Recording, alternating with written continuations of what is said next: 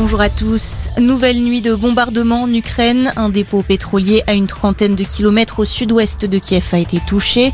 Un gazoduc a également été pris pour cible dans la ville de Kharkiv.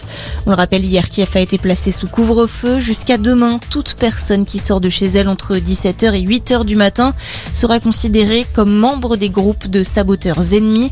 C'est ce qu'a annoncé hier le maire de la capitale ukrainienne. Et l'Europe prend de nouvelles sanctions financières contre la Russie.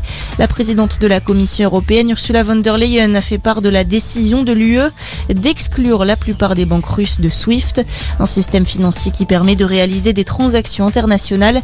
Les actifs de la Banque centrale russe vont également être gelés. En parallèle, les Biélorusses appelés au vote aujourd'hui. Un important référendum est organisé sur plusieurs réformes institutionnelles. Les habitants devront notamment déterminer si le président Alexandre Loukachenko peut rester au pouvoir, mais aussi s'il peut mettre fin à la dénucléarisation du pays. Un référendum alors que la Biélorussie s'apprête à autoriser la Russie à déployer des armements nucléaires sur son sol. Emmanuel Macron s'est entretenu sur ce sujet avec son homologue biélorusse hier soir. Le président français a dénoncé la gravité de cette décision. Il a également demandé à Alexandre Loukachenko d'exiger le retrait des troupes russes de son territoire. Dans le reste de l'actualité, 40 migrants secourus dans la Manche. Ils ont été pris en charge hier matin au large de Dunkerque par un patrouilleur de la Marine nationale. Au port, ils ont été confiés aux pompiers et à la police.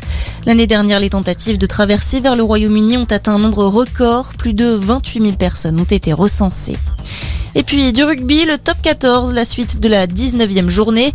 Belle victoire hier de Clermont contre Perpignan, 53 à 12.